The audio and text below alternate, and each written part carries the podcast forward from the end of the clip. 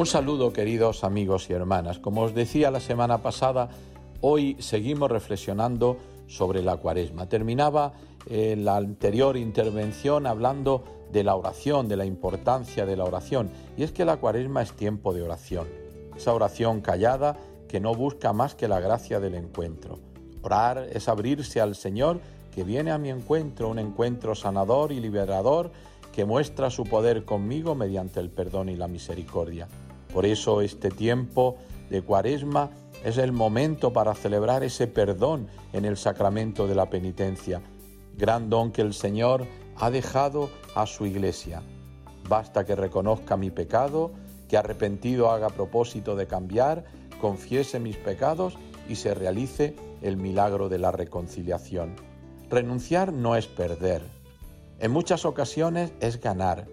El gesto penitencial del ayuno otro elemento importante de la cuaresma es el reconocimiento de la primacía de Dios.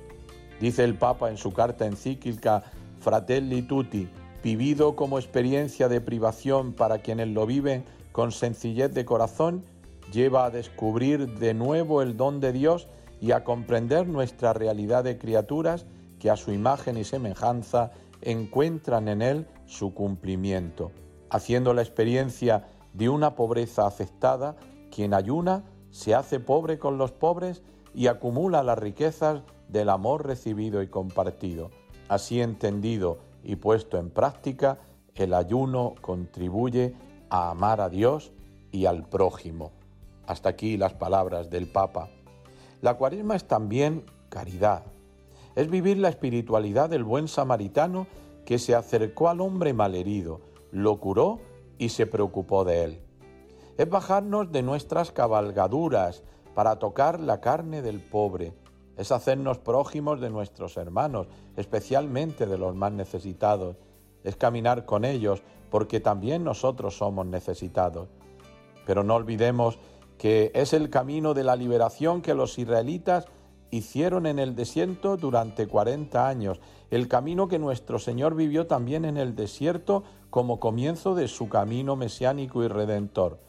Nuestro camino cuaresmal nos llevará a la Pascua, que es nuestro auténtico destino. La cuaresma es la parábola de esta vida que nos conduce a nuestra propia Pascua, al paso del Señor por nuestra vida.